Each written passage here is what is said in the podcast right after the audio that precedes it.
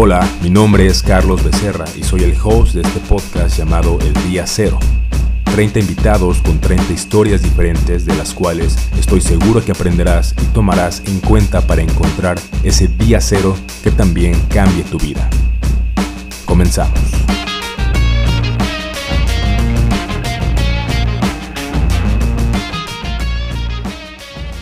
Hola, hola, ¿qué tal gente? ¿Cómo están? Bienvenidos a un nuevo episodio del podcast El Día Cero. Muchas gracias por todo el apoyo que he recibido de estos dos podcasts previos del año que hicimos. Este, han sido de dos personalidades diferentes, pero han aportado mucho para la gente, por lo menos se ve así en los comentarios. Eh, les agradezco todo el, background que me han mandado por ahí, las suscripciones, los nuevos suscriptores al, canal. Eh, esta, en esta ocasión, eh, bueno, previamente les mandé como una encuesta de quién quería que, que, que entrevistara. Y por ahí me, me, contestaron en la encuesta que quería que, entrevistara por ahí a alguien que esté, que esté como eh, haciendo como marca personal.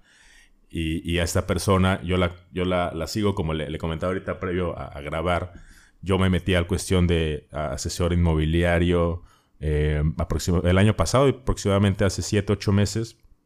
Y una de esas personas por las cuales me me empecé a introducir más. Obviamente primero hice el curso y luego empecé a ver qué es lo que estaban haciendo.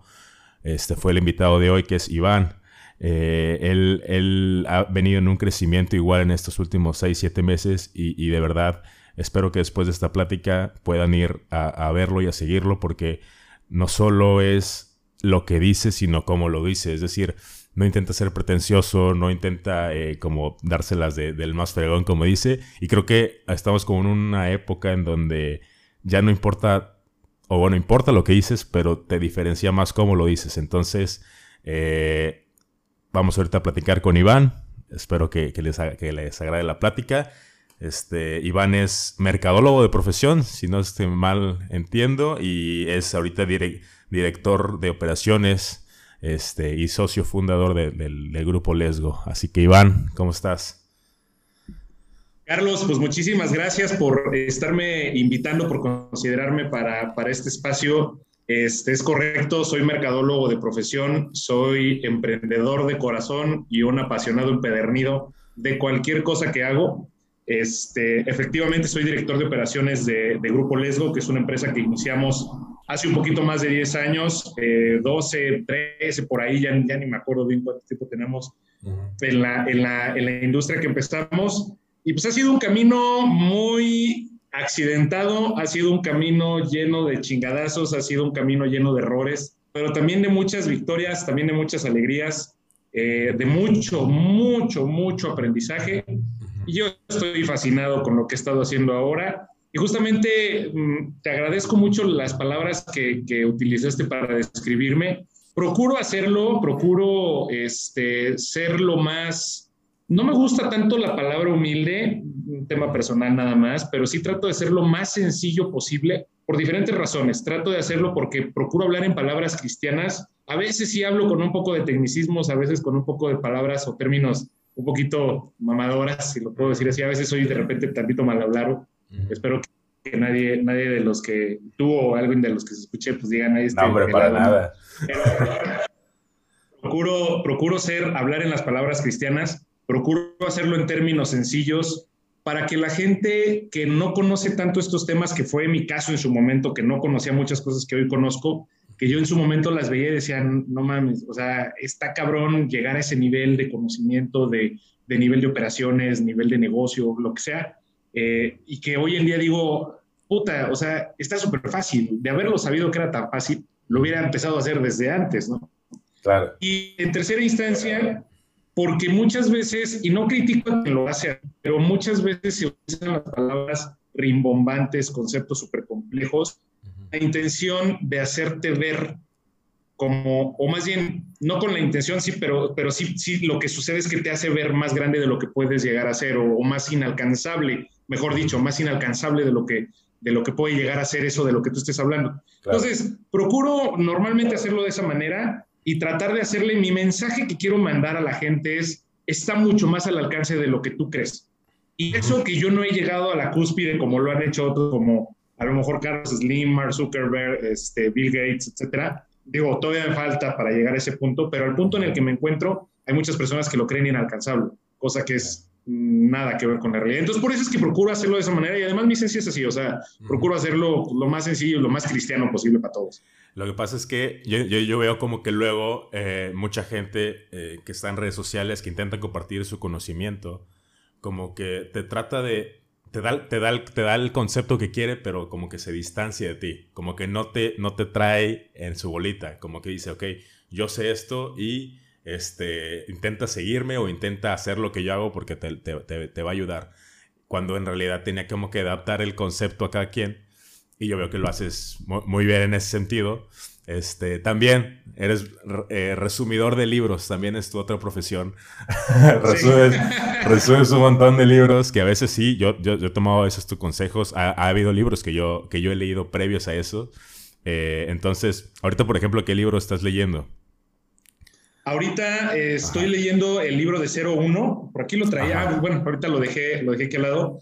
Estoy leyendo el libro de 01, ya casi yo creo que ya mañana lo termino. Este, Se me está haciendo muy interesante, fíjate. ¿Cuánto, ¿Cuánto tiempo te echas más o menos en hacer un libro? Obviamente en, en leer el libro, depende obviamente del grosor, ¿no? Pero ¿qué, eh, qué, qué tan rápido eres como leyendo? Fíjate que esa pregunta me la hacen bastante, eh, tanto en algunas entrevistas o me mandan mensajes, me dicen, oye, veo que lees bien rápido, este, ¿tomaste algún curso o qué onda, cuánto tiempo te toma? Bueno, primero que nada, obviamente exactamente como dices, pues depende de la, depende de dos cosas, el tamaño del libro, obviamente, no es lo mismo chutarte un, este, en alguna ocasión un, cuate le, dice, le dije, no es lo mismo leerte el libro vaquero, este libro de 50 páginas y chiquito, a leerte la Biblia, o sea, nada que ver. Y además, y en segunda instancia también depende de la complejidad del libro. Hay libros que son muy sencillos, que son, o más bien, eh, em, este, autores que son súper sencillos de, entenderse y que son muy agradables y son muy fáciles de digerir. Y otros libros que son muy densos, muy complejos, mucho más técnicos. Pero bueno, yo procuro, tengo, tengo yo, eh, procuro tener el hábito de libros complejos, leer por lo menos 30 páginas al día, complejos, que sea, que diga, híjole, este libro a mí me está costando trabajo asegurarme de entender lo que quiero entender. Y libros que son un poco más sencillos, más digeribles, porque no traen tema tan técnico, este, pues bueno, me he hecho 50 páginas al día. Entonces, bueno, un, un libro promedio trae pues 300 páginas, más o menos 350 entonces me tardaré cinco o siete días aproximadamente en, en, chutarme algún librito, ¿no? Este, es más o menos el, el, promedio que tardo. Ah, pues está bien, sí, más o menos es el promedio igual, este, que, que depende, igual depende el, grosor de la letra, luego hay un montón de espacios. Este, yo tomé un curso hace, hace aproximadamente igual como un año. es que en pandemia todo el mundo tomó cursos de lo que sea. Y yo quería empezar Sí, un montón de tiempo libre, entonces yo empecé a, tomar cursos y sí mejoré como mi rango de lectura. Este, pero sí hay libros que son muy densos y que tienes que repasar y, todo eso. Este, ya entrando ahorita al, punto de, la inmobiliaria y de lo que te dedicas, decías ahorita que ya tienes 12, 13 años con, en, crear Grupo Lesgo. Este, es, es, un montón de tiempo, la neta te ves joven, no sé qué tan joven seas, pero pues se me hace, se me hace, hace muchísimo tiempo y, obviamente las, las experiencias y los aprendizajes han sido muchos. ¿Cómo, cómo empezaste en esto? Sí, mira, te platico. Yo sí, efectivamente, o sea, de hecho, eh, eh, la verdad es que sí me dicen eh, con relativa frecuencia, oye, güey, pues 12 años, pues que andabas en pañales, iniciaste en la inmobiliaria, etcétera. Cuando me ven eso les digo, bueno, pues muchas gracias, ¿qué te tomas, no? Pero tengo, tengo 30 años, ya voy para 31 años, no sé qué edad me pueda calcular la gente, eso ya va variando, pero efectivamente tengo desde los 20 años más o menos que, llegué a, la empresa. Mucho ojo, siempre hago esta aclaración porque hay un tema importante que me gusta aclarar, este, más bien me gusta compartir parte, una de las lecciones más importantes que tengo yo, es bueno, yo llegué a la empresa cuando llevaba a lo mejor un año máximo, y curioso, nunca jamás en la vida, y sigo sin, tocarlo con mi socio, porque él empezó primero Lesbo Inmobiliaria como una administradora de inmuebles, que al poquito tiempo, de hecho justo cuando llevé yo, llevaba, no sé, a lo mejor dos meses, digo que nunca lo he hablado con él, curiosamente, Este, de, haber iniciado, haber abierto la comercializadora. Él cuando estaba en la universidad, este, parte del proyecto estudiantil, supongo, decidió abrir una administradora de inmuebles porque sus papás tienen algunas propiedades o conocidos, una cosa así.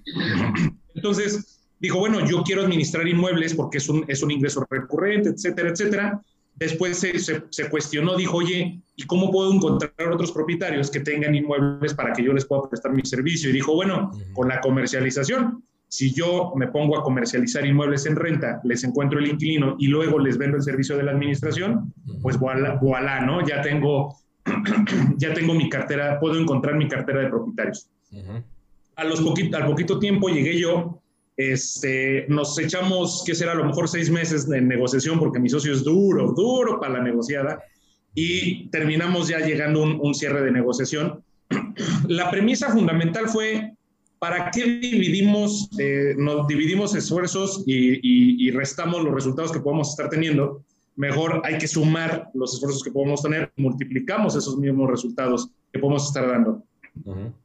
Y efectivamente, así fue como, como empezamos este, este, te digo, este transitado, pero muy bonito camino del, del emprendimiento. ¿Y por qué hago, muchas veces hago esta aclaración? Porque es uno de los primeros mensajes que yo procuro dar. Muchas veces la gente piensa que para ser emprendedor tienes que votar tu trabajo, salirte así a chingar su madre, vámonos, vámonos, vamos a votar el trabajo donde estoy, vamos a comer maruchan pidiendo prestado un año, no sé qué, para poder emprender, porque así es el emprendimiento. No es cierto la realidad es que el emprendimiento, y de hecho hoy eh, eh, en, la, universidad en la que estudié, eh, contratamos muchos practicantes, vienen muchos de la universidad en la que estudié, vienen de otras universidades. Pero bueno, aquí me decían que ya utilizan mucho la palabra intraemprendimiento y que en general ya es una palabra o un concepto ya un poco divulgado, donde te hablan sobre el emprendimiento dentro de las empresas. Yo creo que la mejor forma de emprender es a través de una empresa en la que tú ya estés trabajando. Me queda claro que no todas las empresas, no todos los dueños de empresas están abiertos a esta posibilidad. Por la razón que sea, no los critico, eh, no los juzgo, bueno, sí poquito, pero no tanto. este, pero yo, yo creo que es la mejor forma de emprender, porque si ya estás en un trabajo, ya estás en una empresa, ya recibes un sueldo, tienes el apoyo de una empresa que te puede ayudar a desarrollar una unidad de negocio, un servicio, un producto de la empresa que ya estás, pues qué mejor. O incluso algo realmente diferente, donde le digas, oye, a ver, yo trabajo aquí contigo, tú vendes vasos, pero ¿qué crees? Quiero vender celulares y este es el modelo de negocio, etcétera. Podemos hacer una filial y bueno, ahí me puedo explotar el cerebro muchas cosas. es una de las mejores maneras. Y es una de las cosas que procuro siempre decir, güey, puedes emprender dentro de la empresa en la que estás. Nada más necesitas tener las agallas de poder presentar una, una propuesta así. Si la empresa no te lo acepta, pues bueno, ya, ya ellos. Digo, obviamente tu responsabilidad es presentar la idea lo mejor que se pueda, ¿no? Pero ¿cómo fue que empezamos? Empezó el negocio, la marca de Grupo Lesgo empezó así, como Lesgo Inmobiliaria, como Ivy, una de las empresas que hoy tenemos, que es administradora de inmuebles. Y después con el tiempo, todas las unidades, hoy tenemos nueve unidades de negocio, todas están, perdón, como que traigo algo de la garganta. Eh, todas están enfocadas en la industria de bienes raíces, pero este, fueron creciendo como un resultado de las necesidades del mercado que íbamos viendo. O sea, Pepe dijo, a ver, voy a, yo voy a administrar inmuebles, voy a administrar las dos, tres, cinco, diez propiedades que tenga de sus papás, de sus conocidos, las que ha tenido al principio. Y después dijo, ¿cómo encuentro más propietarios? Ah, pues si les hablo a las lonas que dicen se renta, les digo, oye, yo soy asesor inmobiliario, te ayudo a, a comercializar tu inmueble. Cuando les encuentro el inquilino, les digo, oye, ahora te vendo el servicio. Entonces, la comercializadora surgió como una necesidad de, alimentar la unidad de negocio A, ¿no? Salió la B. Y después, cuando teníamos la comercializadora, muchas veces eh, los que nos rentaban, obviamente, eh, unidades comerciales, locales, oficinas, terrenos, comerciales, etcétera, nos decían, oye, ¿conoces algún gestor? Es que necesito la licencia de funcionamiento, factibilidad de giros o de suelo, etcétera. Sí, o los mismos propietarios no tenían, no tenían idea de eso, ¿no? Entonces decíamos, sí, conocemos a Juan Pérez, ¿no? Pero luego Juan Pérez no lo hacía con la calidad necesaria o los mismos que nosotros creíamos que se debería de dar. O los mismos propietarios y clientes se venían a quejar de nosotros, con nosotros, decir, oye, es que Juan Pérez ya no me contesta el teléfono, o yo qué sé, ¿no? Alguna historia de terror que sí, desgraciadamente llegas a saber de varias, ¿no? Entonces, a raíz de eso dijimos, bueno, ¿qué hay que hacer? para que se haga bien una tramitología y una gestión. Entonces empezamos a averiguar y nos juntamos con una persona que dijo, levantó la mano y dijo, yo le entro, yo quiero hacer, este, les, me sumo con ustedes para hacer este tema. Y de ahí surgió la unidad de negocios B, que es DETEC. Digo la C, que es DETEC, ¿no? Después fue avanzando el tiempo y, este, y empezó a, ponerse de moda algo que se llaman las, las famosas pólizas jurídicas, que hay mucha controversia de que si sirve o no sirve, ese ya será tema para otro momento, o si quieres ahorita lo, lo tocamos, también me bronca. Pero bueno, la cosa es que salieron las famosas pólizas. Y lo mismo, hoy es que esta póliza no me cubre ni madres, me quedaron mal, no, cubrieron, no, no cumplieron con lo que prometieron, X, Y, Z. Y dijimos, bueno, ¿qué hay que hacer? Ahí me le acerco con un despacho jurídico muy grande que tiene su postal aquí en Monterrey, en Guadalajara y en no sé dónde más. Este, y le conozco a uno de los dueños eh, y le digo, oye, te propongo este, este negocio. Yo soy tu brazo comercializador, ya estudié todas las proveedoras, esto es lo bueno, esto es lo malo, nosotros vamos a hacerlo así, vamos a cobrar, este va a ser el procedimiento, etcétera. Y mira, vamos a ser así muy, muy, muy puntuales. Yo hago todo, yo soy brazo comercializador, yo soy el operador, yo soy el administrador, tú eres el que mueve la muñeca, el que firma, y si hay pedo, pues tú le vas a entrar porque eres el, el que jurídicamente o legalmente tiene que hacerlo. Órale, me late Va, perfecto. Entonces empezamos a hacerlo y, fue, y nos empezó a ir bien. Empezamos a, a, estandarizar un proceso, etcétera, y de ahí nació la unidad de negocios D, que es eh, Después este, fuimos avanzando, fuimos también creciendo. Nos dimos eh, cuenta que, bueno, primero que nada, comercializábamos pura propiedad de tercero, o sea, tú que quieres vender o rentar su, tu, tu inmueble, te, te, te levantaba tu inventario, pero luego empezamos a decir a desarrolladores, oye, dame chance de comercializar tu proyecto y yo, pues si, encuentro clientes y te vendo, me pagas, y si no, no, va, perfecto, esto, el, famoso broker externo, ¿no? o, asesor, o asesor externo. Entonces, después de eso, con el paso del tiempo, fuimos, con, fuimos contactando con diferentes desarrolladores y empezamos a comercializar desarrollos directos, ya nosotros fuimos la fuerza de ventas. Nos dimos cuenta que la forma en cómo se debe de comercializar una, un, tercerismo, un broker externo en la propiedad de un tercero es muy diferente a la de un desarrollo directo. Entonces de ahí nació Lesgo Desarrollos. Esta unidad de negocio teóricamente sí existe, pero parece que no, porque no, no, esta es la única que no tenemos que dice Lesgo Desarrollos con su propia marca como todas las demás. Es nada más una unidad operativa tras bambalinas, pero bueno, nació esa otra. Después nació, empezamos a darnos cuenta cómo las agencias de marketing muchas veces no tenían una especialidad inmobiliaria. Ya hay muchas, ya hay cada vez más que tienen, que se están especializando, pero eh, desde ese entonces seguían sin haber demasiadas. Y dijimos, bueno, ¿por qué no lo hacemos nosotros? Yo soy mercadólogo, mi socio también es muy bueno, él estudió otra cosa, pero es muy bueno. Dijimos, bueno, ¿por qué no lo hacemos nosotros? Y entonces nació I2, Inteligencia Inmobiliaria. Y así me la puedo seguir ya para acabar pronto y no echar el choro de 20 minutos explicando qué onda. La cosa es que fueron así a raíz de las necesidades de la proveeduría con otros clientes, porque nosotros, y ojo, no somos, para nada somos perfectos, Dios, ojalá, ojalá me escuchara Dios para hacerme perfecto. No somos perfectos, pero sí somos muy exigentes. Exigimos mucho en la forma en cómo se deben de hacer las cosas.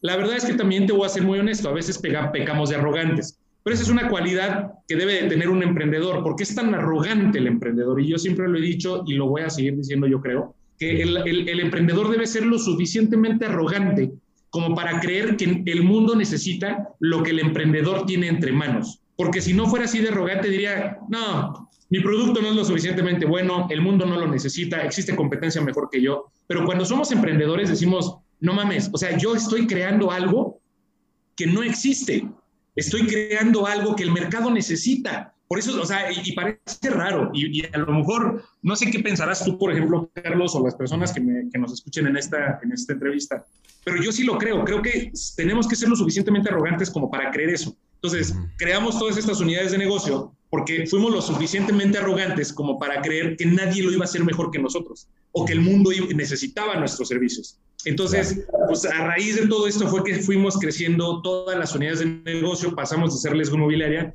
a lo que es hoy Grupo Lesgo, que es como un paraguas, de, o sea, es la, es la empresa madre que abarca o que cobija todas estas unidades de negocio que hoy andan operando con nosotros.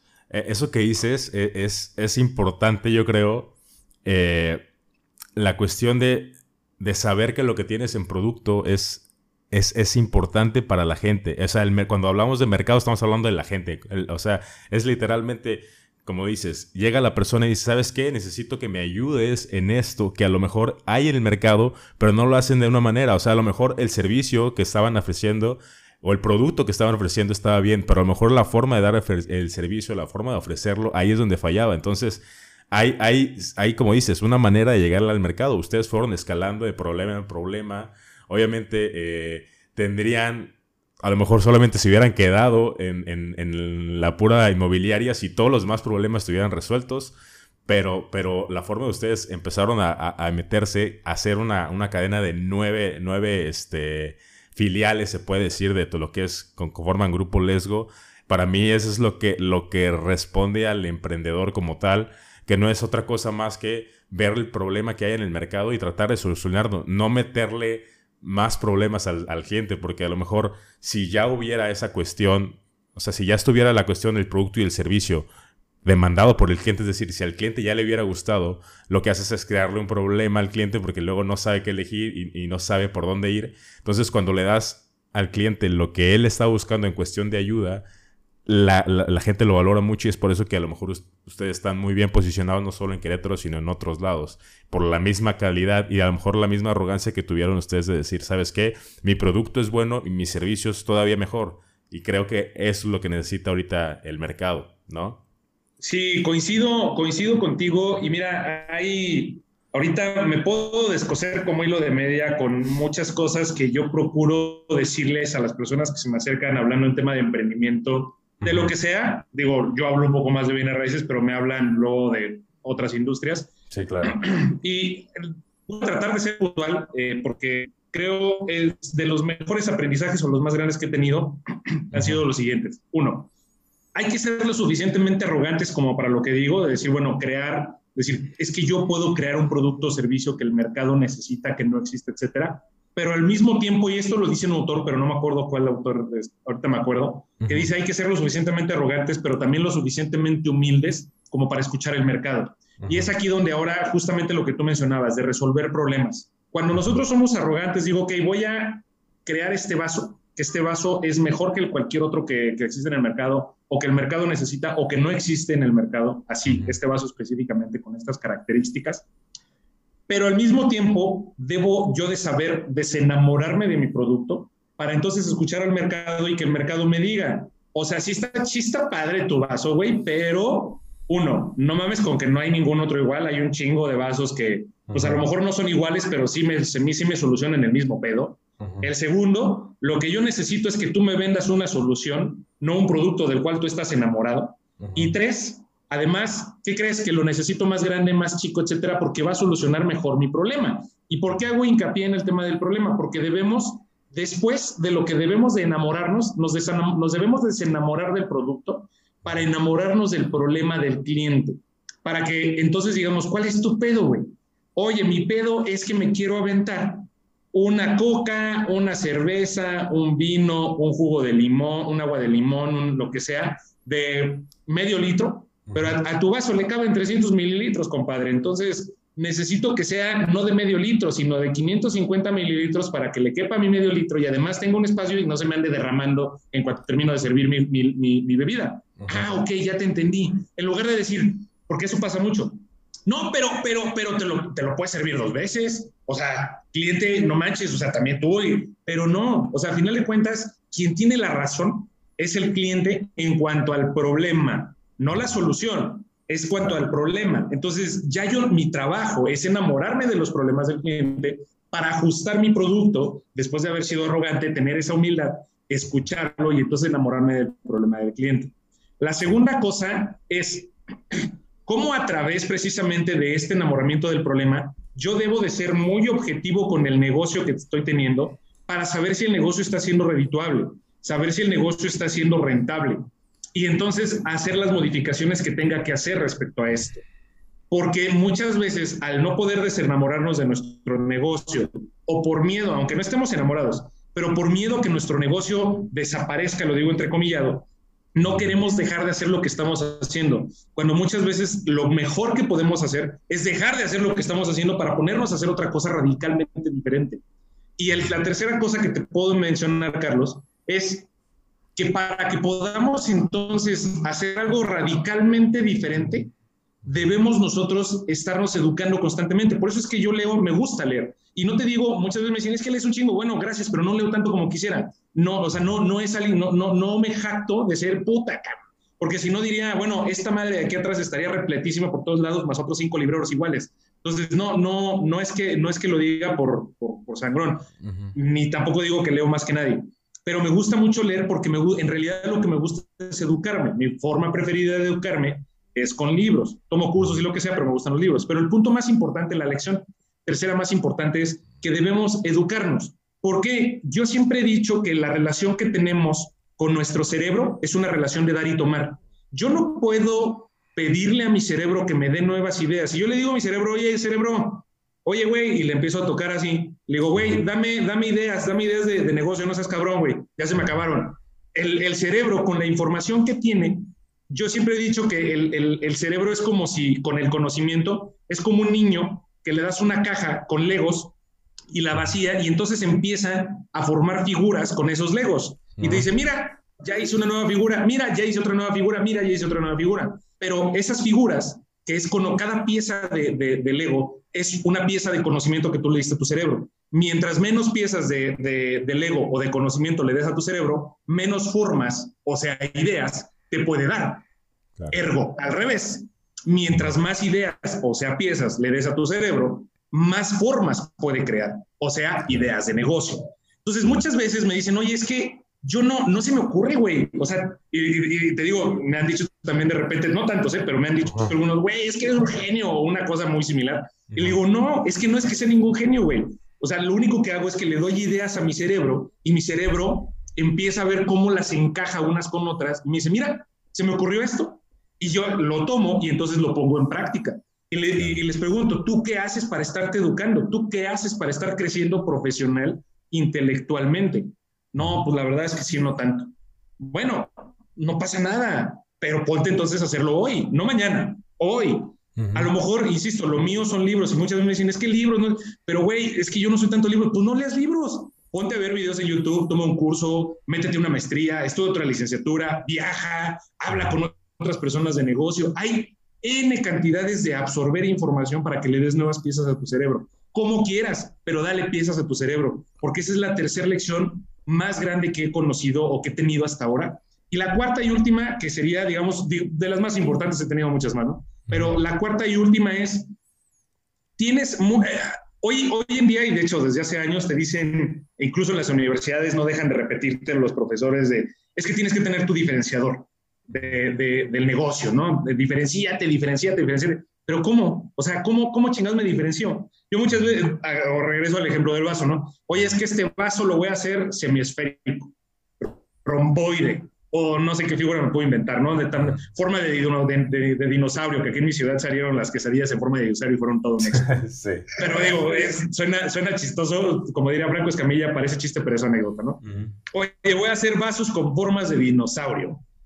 Pues, ok, si el mercado te compra eso, ese es un diferenciador real no lo que tú crees que es un diferenciador real. Uno tiene la arrogancia suficiente para decir, ok, es que un vaso esférico es diferenciador real, pero quien te lo debe decir es el mercado. Sin embargo, hay una cosa que muy poca gente te dice, es aquí la lección, una de las, la, y que es de las últimas lecciones, de las últimas grandes lecciones que he aprendido, que es la más, la mejor forma de generar un diferenciador en tu negocio es encontrar un negocio que no tenga competencia porque no puedes diferenciarte de algo que no existe. Vas a ser único.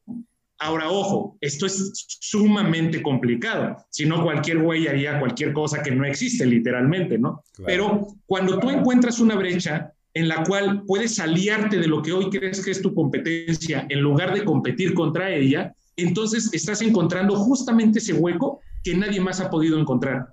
Me pongo un ejemplo. Oye, ¿Qué pasa si en lugar de yo ser la competencia, yo también ser una comercial, que soy una comercializadora, pero en lugar de ponerme a competir con, mi, con, con mi con las otras inmobiliarias comercializadoras, ¿por qué mejor no veo cuáles son sus pedos? Oye, comercializadora, ¿cuál es tu problema más grande? Mi problema más grande es que, voy a decirte un ejemplo, eh, mi fuerza de ventas no da seguimiento, este, no tiene los conocimientos, no acata las órdenes, no sé qué, no sé qué, no sé qué. Oye, eso yo lo sé hacer bien en lugar de ir con, con, el, con el cliente de mi competencia, decirle, oye, güey, yo lo hago mejor, que puedo hacerlo y no, no tiene nada de malo. O sea, al final eh, existe la libre, por algo existe la competencia, ¿no? Pero en lugar de hacer eso, podría hacer eso de una forma muy diferente, radicalmente diferente, o podría decirle a mi competencia, oye, güey, eso yo lo sé hacer muy bien. ¿qué te parece si te capacito? Si, te, si yo te doy todas las herramientas, toda la capacitación y es más, hasta te proveo el servicio o herramientas por suscripción, te los vendo, no sé qué, eh, para que tú seas mucho mejor de lo que eres hoy y puedas solucionar esos pedos que hoy tienes. Y te voy a cobrar tanto. Ah, cabrón, no manches. O sea, no sabía que podías hacer eso. Sí, claro, por, sí, por supuesto, no hay ningún problema. Y ese, ahí abres una brecha en la cual puedes conseguir dinero, puedes capitalizar y puedes encontrar un mercado interesante sin necesidad de estarte agarrando madrazos con un güey con el cual le puedes, lo puedes convertir en tu cliente en lugar de que sigas en tu competencia. Entonces, esa es, es, la cuarta lección más importante que he aprendido hasta ahora. Y digo, ya me aventé un chorro de 20 minutos, ¿no? Pero este, creo yo que sería de, la, de, las, de las cosas más importantes que, que yo he aprendido y que creo que les puede servir mucho a ustedes. Y, y, aquí quisiera eh, puntualizar en dos cosas. Primero, ahorita con lo que acabas de decir de, los, de, de diferenciarte y, encontrar un negocio en el cual nadie esté poblado, porque pues, te diferencia y no hay competencia, porque literal no hay. hay. Ahorita en la pandemia, eh, a mí me tocó un periodo en el cual estuve trabajando eh, como freelancer en Fiverr, Fiverr. No sé si has escuchado la plataforma en donde trabajas con 5. Eh, en esa plataforma me acuerdo que había expertos en hacer logos de dinosaurios o logos de miniaturas. O sea, se especializaban y tenían de que un año, dos años especializados en eso. Entonces, es como diferenciarte. Yo, yo veía que había gente que literalmente buscaba esos o buscaba gente que, era especialista en hacer stickers, especialista en, demasiadas cosas que, que, que, literalmente te estás anichando tanto que ya es como un, un, sector nuevo. Entonces había mucha gente que quería entrar ahí, se dio cuenta que había mucha gente que también requería el servicio. Entonces empezó a especializar en eso. Entonces empezó otra vez, empezó a, a jalar y se convirtió uno de los tops en, en Fiverr porque mucha gente demandaba y entonces mucha gente empezaba a ser especialista en eso. Yo creo que es algo que tiene que, tiene que ver con lo que dices. Y la otra, en la cuestión de los libros, yo hace poco veía este, un, video en YouTube, me parece, en la cual hablaban acerca de, de, por qué mucha gente no le gusta leer o por qué no, que, no es un problema solamente a lo mejor en México, sino que en toda Latinoamérica la cuestión de la lectura está como muy, muy sesgada por, la situación en la que ellos platicaban, más o menos se, refería a la cuestión en la cual en la escuela nos relacionaban con los libros. O sea, como que nunca nos, nos daban a entender que los libros no era para estudiar, sino era para conocer la vida o conocer un cuento, conocer, conocer algo más, o sea, como descubrir. En la niñez es donde más aprendemos, donde más conocimientos, donde, donde más ganas tenemos de aprender cosas y, y como que nos daban la, cuestión de los libros, nos las daban como cuestiones de tarea, como cuestiones como que nos referenciaban con cosas que eran tediosas para un niño, como que no, no, los, no lo han sabido poner en cuestión como debería de ser. Y es por eso que a lo mejor tenemos esa cuestión con los libros. Yo, personalmente, yo, yo no me gustaba leer, me quedaba dormido cuando, que, cuando empezaba a leer 5 o 10 páginas, pero a raíz de la pandemia empecé a leer y ahora me, me, me he hecho como un lector habitual en el cual leo libros, como dices, de los, más chiquitos, de 50 páginas hasta 300, 400, y ya no me pesa tanto como antes, ¿no? Entonces, es como encontrar ese, ese equilibrio de, saber que la lectura es simplemente una cuestión más de aprendizaje, como si fuera un documental, como si fuera un podcast de algo que te interesa, y a la cuestión de, de abrirte brecha no es eh, literal encontrar un negocio nuevo como los NFTs o como las criptos, no, es como buscar qué necesita la gente y como especializarte, ¿no? En, todo esto. Sí, coincido, justamente, y mira, te voy a decir una cosa precisamente sobre esas dos cosas, o sea, voy a, voy a, quisiera complementar un poco los dos puntos que mencionabas. Muchas veces las personas, nunca, jamás en la vida hay que subestimar una idea por más pendeja que pudiera llegar a parecer en principio. Ojo, si hay ideas que pueden ser muy pendejas, vamos a ser honestos, o sea, tampoco, tampoco digamos, no, es que no existe, ¿no? Pues sí existen algunas que sí, ¿no? Pero, ¿por qué digo esto? Porque hay, hay, hay, ahorita justo lo que mencionabas de encontrar una brecha que parece que no existe. Ahorita ya no sé cómo les haya ido, ¿eh? pero me acabo de, de acordar de un ejemplo que estudié hace años, este, que me llamó mucho la atención, los famosos fulanitos. Este, se volvieron muy famosos hace muchos años. Había llaveros, había estampas armadas, puta, había una cantidad de merch, una línea de mercancías enorme sobre esas madres. Entonces, a mí se me hizo muy curioso porque en alguna ocasión me llamó la atención, dije, ¿qué pedo con estos güeyes? ¿No? O sea, ¿qué hacen? Bueno, pues era una empresa, digo, ya después empezó como que abrir algunas otras unidades de, negocio, pero una empresa que vendía fulanitos, literal, o sea, creó esa, esas figuras y que no, no eran, no vendían llaveros, se metían a la competencia de los llaveros o vendían estampas de la No, no, esos güeyes decían, es que nosotros vendemos llaveros. Cuando tú veías, incluso cuando veías su misión, la misión de la empresa decía fulanizar el mundo. Dices, güey, si yo te hubiera dicho a ti, digo, no sé si, si tú o los que escuchen a lo mejor ubican a esta empresa, búsquenla, está, está interesante su caso. Sí. Si yo les hubiera dicho, oye, Carlos, vamos a hacer una empresa de unos muñequitos que va a ser un hombre y una mujer.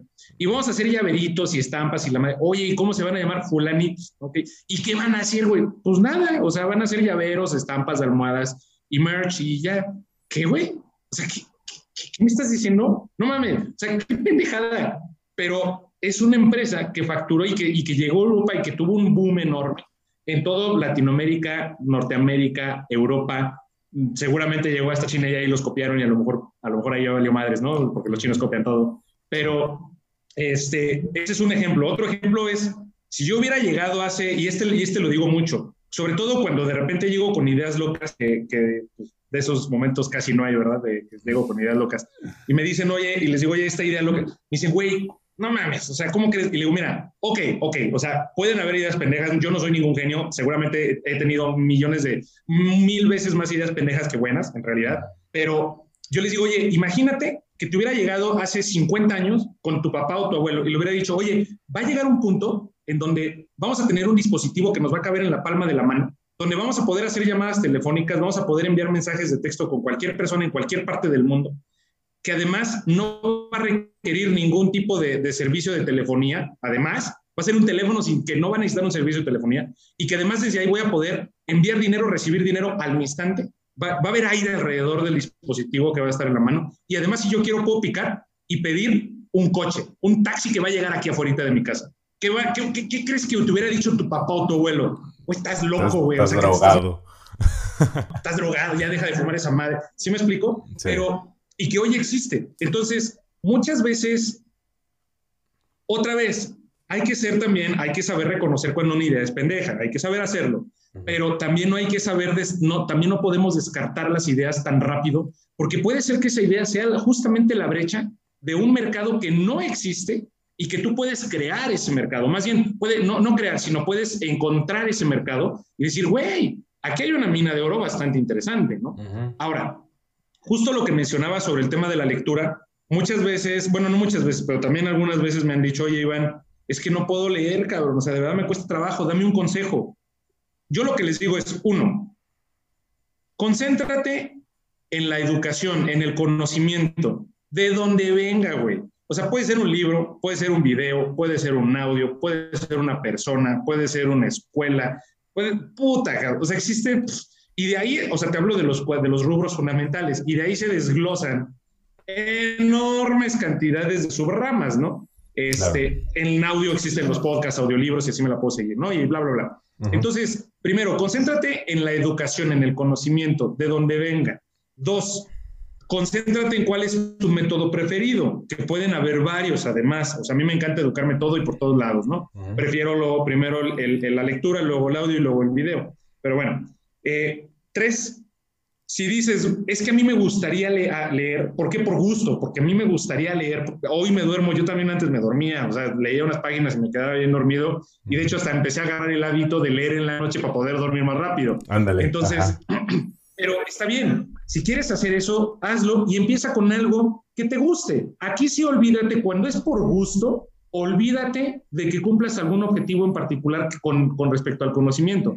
Algo que te guste. Oye, es que me gustan los libros de Harry Potter, me gusta la, las, las, novelas románticas y por eso me quiero echar la de, ¿cómo se llama? La de los, el vampiro, el vampiro brillosito. Crepúsculo. De Edward Cullen, Crepúsculo. Este, oye, es que me gustan los libros de Edward Cullen, pues empiézale por ahí y ponte a leer y agárrale el gusto a la lectura. Después empieza a trasladarte a otros temas que más te gusten. Oye, es que me gusta muchísimo este, ver series en Netflix, Entonces, yo asumo que a lo mejor los cursos de video, YouTube o cursos de Coursera, etcétera, serán los más chingón. Bueno, pues dale por ahí, empieza a ver un, documental de Netflix, empieza a ver videos de YouTube y empieza a concentrarte en esos temas para que puedas alimentarte de conocimiento. Aprovechando que ahorita del tema del conocimiento, cierro con el último punto que es, una vez que te empiezas a, a alimentar conocimiento, ahora pregúntate, ¿este conocimiento me está dando alguna utilidad en mi actividad económica, en mi emprendimiento? ¿Por qué? Porque no todo el conocimiento es valioso en sí mismo. O sea, yo aquí tengo libros, no muchos, pero tengo algunos libros que no he terminado y no pienso terminar, por lo menos no ahorita, porque cuando los estaba leyendo diría, decía, bueno, está chingón el conocimiento, pero no me va a servir de ni madres ahorita. ¿Por qué? Porque no hay nada que pueda aplicar, que me pueda entregar este libro lo dejo, lo dejo para otro momento y me agarro otro libro que sí me pueda aportar conocimiento y que además me dé un resultado en la actividad que estoy teniendo. Y esto yo lo aprendí a la mala. O sea, de hecho, me chingaban mucho y me decían, güey, es que, ¿qué pedo con lo que estás? O sea, güey, pues sí te estás volviendo un experto en un chingo de cosas, pero nada de eso está aplicando en el negocio. Y dije, sí es cierto. O sea, ya al principio dije, cállate, güey, ¿no? Pero después me hice, me hice mi, mi, mi propia evaluación y dije, sí es cierto, no me está sirviendo de nada en el negocio. Entonces, ahí es cuando entonces combinas la modalidad de conocimiento que más te acomode, que más te guste, que más te sirva, con el conocimiento que, te, que además disfrutes. Y tercero, que tenga una aplicación real en un resultado en el negocio y que te permita comprobar que estás pues, realmente dándole una utilidad, porque si no, entonces nada más te quedas en puro gusto. Y un conocimiento que no tenga una aplicación es exactamente lo mismo que leerte la saga completa de Harry Potter para nada más que para puro entretenimiento y puro gusto. Y no tiene nada de malo, pero pues sí tienes que buscar que tenga alguna aplicación. Algo de lo que yo he encontrado con la lectura es de que em, independientemente del conocimiento que me puede dar el libro que encuentre, me he dado cuenta que en la cuestión del habla, de, buscar términos, de, poder entablar conversaciones con nuevas personas, es un poco más fluido. Como que encontrar, leer te, llena de palabras que, que, inconscientemente las quieres sacar las quieres sacar y entonces tienes un poco más de... Y eso es uno de los aprendizajes, eso es una de las habilidades que te da leer, aunque no, aunque el libro no te guste o aunque el, al final hayas terminado de leer el libro y hayas visto que no te gustó o que a la mitad hayas visto que no te gustó, eso que, leíste lo vas a querer sacar, lo vas a querer eh, entablar en una conversación y te va a ser un poco más hábil al momento de redactar, al momento de, hablar. Este podcast está hecho basado prácticamente en algunos libros que empecé a leer, porque me di cuenta que leer te, permitía entablar te, te, entablar una plática mucho más amena. Eh, los tonos en los cuales lees, como que te, permiten dar igual un tono, una plática yo me he dado cuenta que a mí me ha pasado eso, porque antes del podcast no leía mucho y a partir de que empecé a leer y empecé a hacer el podcast, me di cuenta que ha sido un crecimiento de los dos, sino tanto del podcast como de, de la lectura. Entonces, hay ciertas cosas que la lectura te da que no solamente es el conocimiento como tal del libro o el aprendizaje como tal del libro, sino las habilidades que va desarrollando y que en ti se ve. O sea, no cualquier persona entabla, una conversación o se avienta un tema en 20 minutos, 15 minutos, que es lo que has hecho tu caso. O sea, lo que has venido es hablar y es hablas del tema congruentemente hablas del tema con los con las datos, incluso a veces con las citas, que la neta yo soy pésimo para citar libros, luego se me olvidan, pero, pero todo eso es, es, es, desarrollo eh, secundario a lo, que, a lo que vas aprendiendo, ¿no? Te quería preguntar, eh, y ahorita, y ahorita me, si quieres complementas, eh, empezaste con redes sociales igual hace un año, año y medio, ¿no? Que lo que tengo más o menos entendido, o corrígeme si tú me dices. Eh, quisiera, quisiera saber más o menos qué es lo positivo y lo negativo que has encontrado en todo este proceso. Mira, el, efectivamente tiene como un año y medio que, empecé en el tema de las redes sociales. Creo que empecé tantito antes, pero la verdad es que ese inicio sí ni lo cuento, que no fue inicio neta, ¿no? Este, o sea, inicio, inicio, sí podría decir que como un año y medio.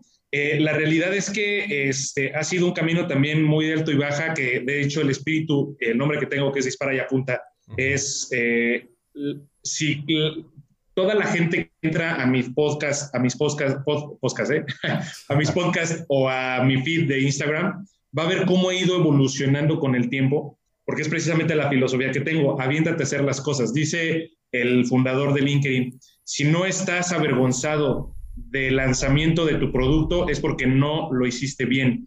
O sea, eh, su filosofía es la misma que la mía, o la mía la misma que la de él. Aviéntate a hacer las cosas, chingue su madre y empieza a mejorar y mejóralo sobre la marcha. Es mejor eso a querer tenerlo todo perfecto. Bueno, eh, este camino ha tenido muchos bemoles. Yo te diría, los lados buenos es que conoces mucha gente muy chingona, muy padre, como tú, como muchas otra, otras personas que he conocido, que digo, te permite conectar con otras personas que una, te pueden entregar algo en ese momento, dos, tú les podrías entregar algo en ese momento, tres, podría construirse algo muy chingón en algún momento, o incluso cuatro, podría empezar a desarrollarse una relación muy cabrona y muy chingona desde el principio, ¿no? El segundo punto bueno es que te permite expresar las cosas, las formas, las ideas que tú tienes para poder divulgarlas al mundo y que encuentres a otras personas que tienen afinidad contigo y que entonces de esa manera puedas empezar a crear la famosísima comunidad, pero desde un punto de vista de vamos a que sea una comunidad neta.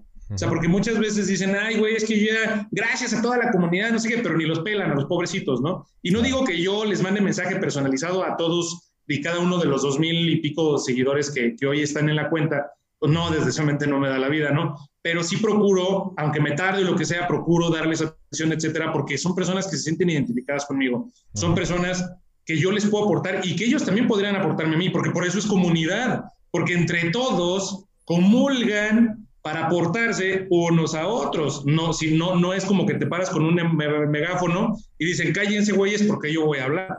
No, a ver, yo creo que tengo algo que aportarles, pero si ustedes tienen algo que aportarme a mí, pues échenle, ¿no? También denme. Ahora, lo, otro, el otro lado bueno que, yo le, he visto es que te permite confrontar y solucionar como estos miedos y, les llaman de, de, muchas maneras también creencias limitantes y bueno, les llaman de muchas maneras o estos miedos, inseguridades que puedes llegar a tener tú de decir, puta, es que no soy tan chingón, la neta. Existen muchos güeyes que son, estoy medio pendejo todavía, la verdad, no, no, no, no creo que tenga muchos, muchas cosas valiosas que decir. Eh, que te permiten decir, ok, a mejorar justo lo que tú decías. Es que antes, eh, cuando inicié el podcast, no leía tanto como leo ahora. Ya me di cuenta que puedo mejorar mucho mi, mi habla. Cuando no tienes, tenías miedo al, eh, o al famoso pánico escénico, el exponerte a las redes sociales te permite empezar a, eliminar todas estas cosas, eliminar los miedos, eliminar las, las carencias en las habilidades, mejorar las habilidades, este, y todo este tipo de cosas. Lo malo que yo le vería es que existe muchísimo hate, muchísimas personas que si no tienes la madurez necesaria para afrontar ese tipo de cosas, si lo haces bien y empiezas a crecer, podría ser que te den unos chingadazos emocionalmente muy cabrones. Digo, hemos visto, yo creo que todos ubicamos por lo menos un, algún personaje este, famoso, alguna, alguna figura de red social que ha sido tan acribillada de, por ejemplo, el famoso Carlos Muñoz, que ese güey lo hizo más por mamada que por otra cosa, por estrategia, pero que hemos visto tanta gente que ha sido, digo, algunas personas que ha sido tan apabullada por las críticas que dicen, güey, ya me doblego, no puedo, la neta, ya pudieron contra mí, ya me voy. Cuando desgraciadamente era una persona que muy seguramente, aunque sea de esas personas que nomás bailaban o que mostraban maquillaje o que mostraban lujos o lo que fuera, o sea, lo que fuera, algún valor tenía lo que estaba haciendo y que la persona las personas la apabullaron tanto y esta persona no tuvo esa madurez esa inteligencia personal para soportarlo, manejarlo y poder seguir su camino, ¿no? El otro lado negativo que, que, yo le veo es que requiere, y que, mira, o sea, no, yo no diría nada negativo, nada más son como cosas que debemos ver para, para asegurarnos de, poder hacer frente. Es que requieres una organización mental y de tiempo muy buena, lo mejor que puedas. Porque como podría robarte cinco minutos al día y ya, como puede robarte tres, cuatro horas muy productivas que puedes estar haciendo también en tu actividad económica. Y que la neta es que a menos que te empieces a ser productivo eso y entonces ya se vuelve tu trabajo, que ya estamos hablando de otra cosa, podría empezar a robarte mucho tiempo. Que eso ahí es donde puede empezar a interferir, a chocar una cosa con la otra y es ahí donde yo creo que ya no vale la pena. Yo mismo, y que creo que estoy mal, la verdad es que lo reconozco, creo que puedo estar mal al hacerlo así, pero yo mismo cuando mi actividad económica, mi negocio, me exige más tiempo, digo, híjole, ahorita no puedo hacer caso al tema de las redes sociales. Si me mandan un mensaje, contesto, ¿no? Pero no, no puedo destinarle tiempo a crear videos o otra cosa, porque yo te estoy concentrado y enfocado en hacer que mi negocio crezca más. Entonces, eso desgraciadamente es una cosa que hay que saber encontrar muy bien el equilibrio. Yo no he sabido encontrar, te soy muy franco, Carlos, que creo yo que es, de los retos más importantes el, tener este tema de la, la famosísima marca personal. Sí, eh, tal vez eh, eh, la comunidad no sea tan enorme todavía como para poder generar dinero directamente en redes sociales. Este, porque obviamente la gente que se dedica a eso, pues sube historias, aunque sea en el baño haciendo nada, porque sabe que le genera algún ingreso, ¿no? Esto yo lo veo, ustedes lo ven obviamente como un, como un eh, se puede decir como una ventana para que conozcan tanto ustedes, que son los, eh, los directores de Grupo Lesgo, como que conozcan su trabajo, ¿no? Entonces, eh, también te quería preguntar, ¿ha, habido algún em, cambio, se puede decir, representativo desde que empezaron a hacer contenido de Grupo Lesgo hasta ahorita en cuestión de ventas o en cuestión de clientes? Claro, definitivamente. A nosotros, justo lo que decías, la, pandemia vino a sacudirnos a todos y a todos empezar a, obligarnos a hacer cosas que antes no hacíamos.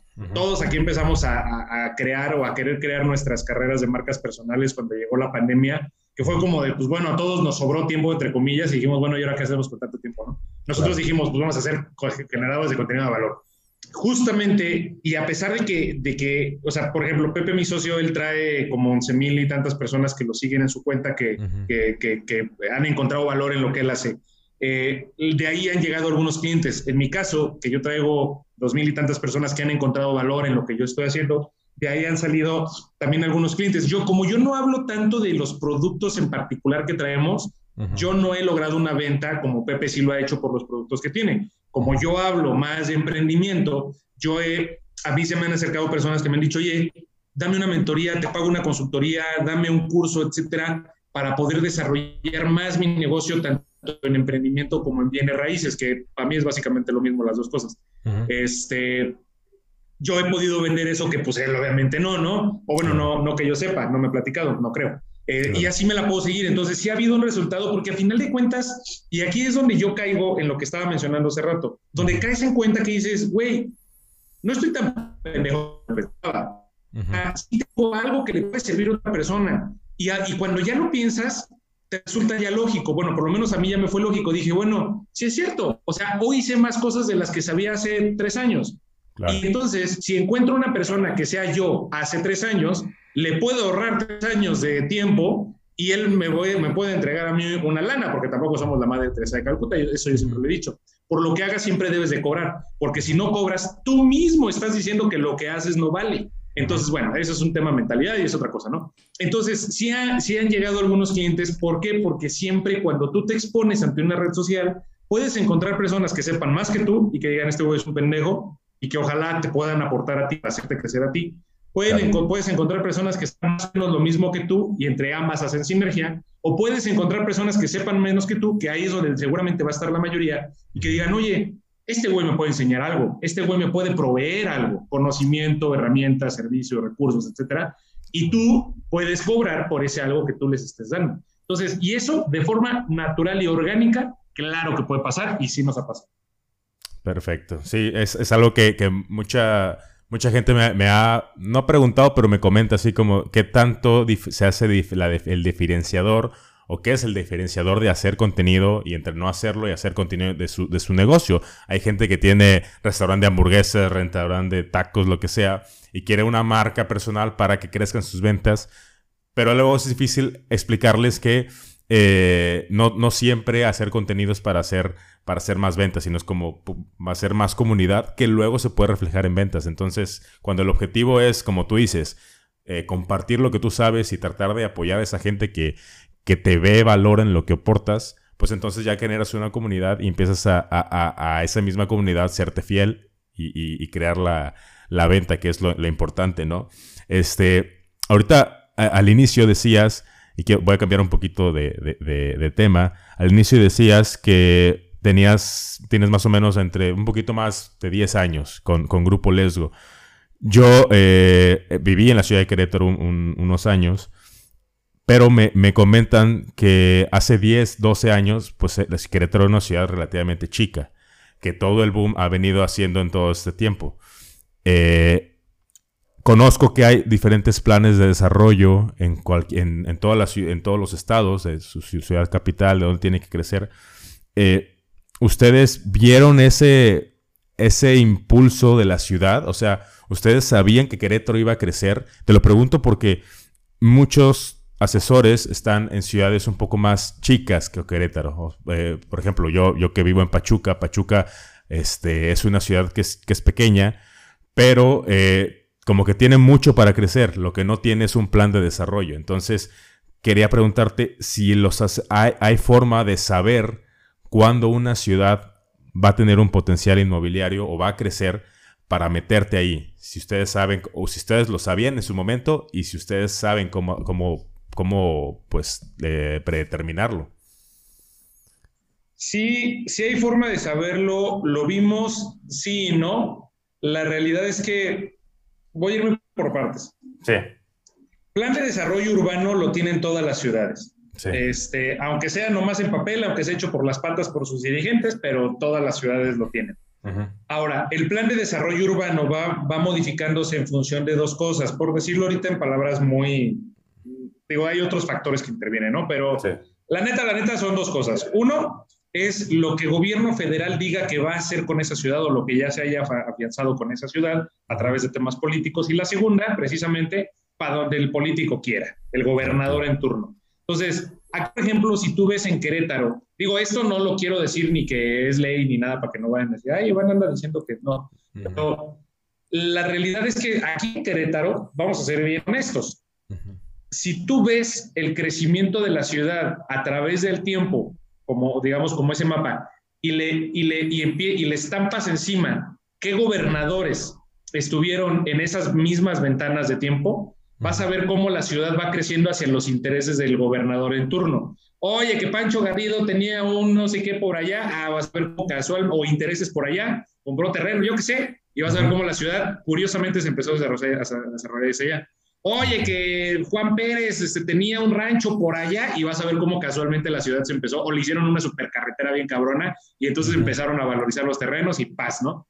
Ahora, otra vez, esto, digo, la verdad es que es, para mí es una mera suposición mía. La neta es que yo diría que sí pasa así, pero bueno, no me consta, ¿no? Este, ahora, la segunda cosa, pero la realidad es que para que tú sepas eso, como vil cristiano deberías de poder en tu ciudad, insisto, no conozco en otras ciudades como sea el caso, la, neta, pero aquí en mi ciudad tú puedes llegar a, la dependencia y decir, oye, échame el plan de desarrollo urbano. Sé que en ciudades como Monterrey, por ejemplo, que están mucho más desarrolladas en tema de bienes raíces, tú puedes entrar hasta un sitio web y te, ah, te dice un chingo de cosas que aquí en Querétaro no podemos saber. Es un pedo, aquí la verdad es que Querétaro sí es un pedo. Este, pero tú, si puedes llegar y te dicen, ah, ¿cómo no? Aquí está el plan de desarrollo urbano de aquí a tantos años, no sé qué puedes hacerle un poco de caso, pero eso, ese plan de desarrollo urbano obviamente va sufriendo modificaciones según los cambios que tenga el gobierno federal con respecto a su plan de desarrollo este, de todo el país y además en función de cómo vaya cambiando los tipos de gobernadores y sus intereses. Yo diría que no nos metamos en temas tan complejos como esos. Yo nunca le, diría, si un asesor tiene chance, tiene la oportunidad, le es fácil, práctico y lo que sea, que lo haga, que lo tome y, le, sirve como educación, ¿no? Pero yo diría, si quieres saberlo, mejor trata de pegarte tanto como puedas a los desarrolladores, porque esos güeyes, su hoy es el mañana de nosotros. O sea, nosotros hoy estamos vendiendo la casita o el proyecto que está aquí, que ya se está vendiendo aquí ahorita, pero los desarrolladores, cuando están sacando en venta su proyecto de ahorita o van máximo a la mitad, ya tienen comprado uno, dos o más, más terrenos donde van a hacer los desarrollos de mañana. Y esos mismos desarrolladores tienen otros cuates desarrolladores. Entonces, entre ellos, no, no, te voy a decir que es como que sea el club de los desarrolladores, ni la mafia de los desarrolladores, ni nada, pero es algo muy normal, es como su, pues son los suyos, es, son su, es su comunidad, y ellos dicen, güey, yo traigo proyectos acá y acá y acá, y ese ya voy a hacer, y fíjate que conozco al desarrollador A, al B, al Z, al G, y esos güeyes también tienen, y, y como que va a ir por allá el asunto, ¿no? Además, también ellos mismos también tienen relaciones con algunos políticos, o mínimo algunas dependencias, algún dirigente de alguna dependencia gubernamental que puede tener algo de información para decir, ok, va hacia allá. Ahora, si por algún motivo, como nosotros lo fuimos en nuestro momento, somos asesores chiquititos, somos apenas nosotros que andamos ahí como que intentando, haciéndole al güey ahí para qué logramos hacer, etcétera, y vamos empezando, va a ser muy complicado que puedas llegar a tener relación con desarrolladores. Entonces, tan sencillo como donde veas que hay proyectos nuevos, hacia allá ahorita va creciendo esa y quédate con eso, empieza a tratar de pegarte a producto nuevo para tratar de desplazar ese producto poco a poco y, si lo haces bien vas a poder conectarte con desarrolladores, esos desarrolladores van a decirte dónde compraron terreno, van a conectarte con otros desarrolladores, esos güeyes te pueden conectar con otros, otros entes políticos que son los que manejan para dónde se mueve la ciudad y así sucesivamente. Pero en lugar de querer llegar hasta acá hacia arriba, que va a ser imposible porque las barreras de entrada están cabronas, pues empieza como lo acabo de mencionar.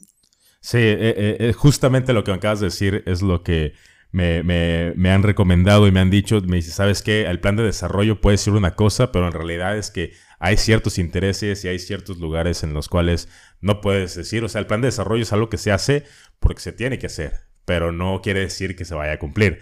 Y obviamente los intereses van cambiando dependiendo, como dices, el, la gobernatura que vaya haciendo, la gente que vaya mandando. Y, y, te la preguntaba porque quería saber que si en Querétaro se manejaba igual pero pues al parecer en Hidalgo, Querétaro y en muchos lados, por no decir que todo México se maneja, se maneja así. Este, eh, ahí, la, la gente ya tiene ahí por ahí esta respuesta.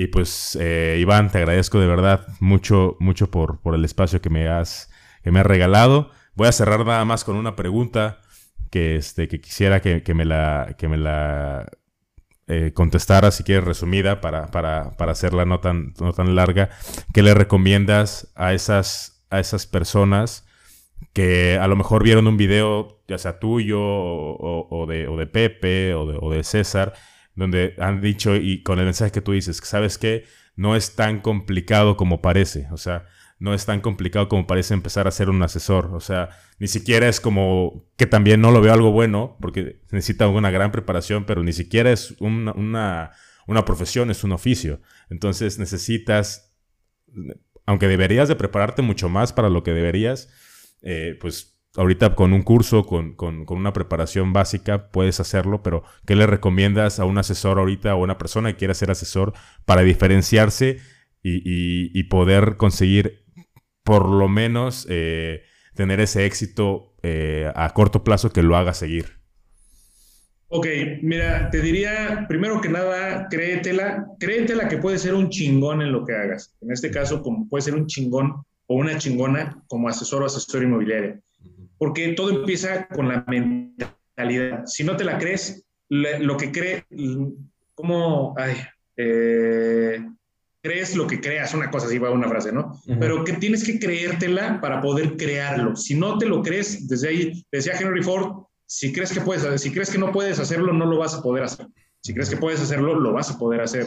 Y suena mágico, suena mágico, eh, no es tan, sí, digo, tampoco caigamos en la irrealidad de que sé que mañana puedo encontrar 10 millones de dólares, o sé que puedo, pues no, tampoco, o sea, en un sentido real, pero si te lo puedes crear, lo vas a poder hacer, lo, te, te lo puedes creer, lo vas a poder hacer. Ese es punto número uno. yo diría que la más importante es la mentalidad. Número dos, concéntrate en las habilidades más importantes que un asesor inmobiliario debe de tener, que es habilidad de venta y habilidad de relaciones públicas. Son las dos habilidades más importantes. La de venta, por obvias razones, si tú tienes la habilidad de venta, vas a poder venderte vas a poder venderle al, dueño del inmueble la idea de que tú eres la mejor opción, vas a poder vender esas opciones, ya sea en venta o en renta, al cliente que está buscando una opción en venta y en renta, vas a poder vender lo que sea. En segunda instancia, la habilidad de relaciones públicas te va a permitir estrechar relaciones, que es, es, es parecido a las ventas, pero no tanto, estrechar relaciones con personas clave que te puedan ayudar más, más adelante el día de mañana dueños de inmobiliarias, desarrolladores, gerentes de no sé qué, inversionistas que en algún momento te topes en algún momento de tu vida. Si aprendes a generar relaciones públicas, vas a estar del otro lado. Número tres, aprende a mantenerte dentro de los círculos de influencia de las personas que, que, que tú, a ti te gustaría ser. O sea, cuando dominas el tema de las relaciones públicas, puedes empezar a tratar de juntarte con otros desarrolladores, con otros dueños de inmobiliarias, con otros vendedores más chingones de lo que eres tú, porque ellos dicen que tú eres la suma de las cinco personas que más, con las que más te, te relacionas. Entonces, si tú aprendes a tener estas relaciones públicas, te vas a poder juntar con ese tipo de personas y entonces vas a poder ser mucho más rápido, eh, igual que ellos o mejor que ellos de lo que tú llegas a creer. Y número cuatro, debes de tener claro que la clave de un asesor inmobiliario no es tener más clientes, es tener mejor inventario. Aquí mucha gente dice es que debes de tener un chingo de inventario. No, no es un chingo de inventario, es un mejor inventario.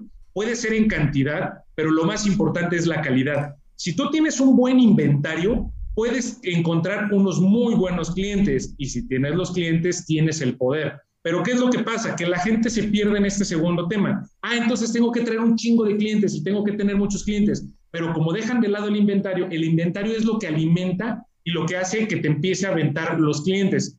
Cuando dejan, cuando se enfocan en los clientes, en conseguir clientes, conseguir clientes y dejan de conseguir un mejor inventario, el inventario se empieza a hacer chiquito, los clientes empiezan a ser chiquitos, nos empezamos a desesperar porque queremos conseguir más clientes y entonces caemos en un círculo vicioso. Lo importante es, tener un, es caer en un círculo virtuoso donde es siempre concentrarte en tener un mejor inventario. Si tú logras tener esas características que acabo de mencionar, créeme que vas a estar, por supuesto, del otro lado. Perfecto, Iván. Pues la verdad, muchas gracias. Muchas gracias por todos los conceptos que nos has, que nos has dado a lo largo de esta plática. Me quedaron demasiadas preguntas por ahí este, sin, sin decir, pero probablemente esperemos que en algún futuro se pueda se puedan contestar. Muchas gracias a la gente que nos ha escuchado. A este, tus redes sociales, Dispara y Apunta.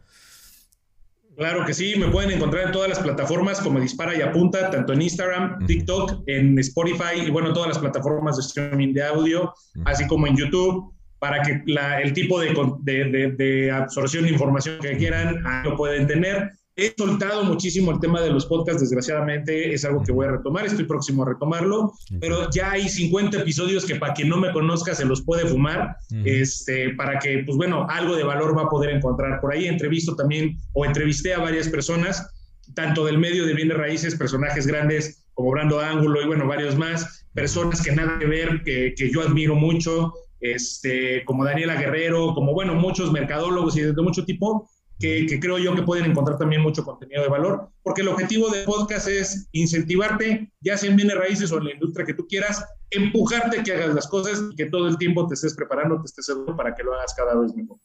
Perfecto. Pues muchas gracias de nuevo, Iván. Muchas gracias a toda la gente que nos estuvo escuchando. Por ahí vaya a seguir a Iván a sus redes sociales y nos vemos en la que viene. Muchas gracias. Muchas gracias por escuchar el episodio del día de hoy. Espero que te hayas identificado con alguna idea o comentario que hayamos platicado. En la descripción te dejo todas las redes sociales del invitado y de los proyectos en los que está para que te vayas a dar una vuelta. Igual te dejo las redes del podcast. Estamos en Instagram como arroba día cero podcast, arroba día cero podcast. Eh, tenemos la meta de llegar a los mil seguidores antes de llegar a mayo Así que nos haría de mucha ayuda si nos das follow por allá. Y pues nada, nos escuchamos en otra ocasión con un nuevo invitado y un nuevo episodio del día cero. Un abrazo para todos, chao chao.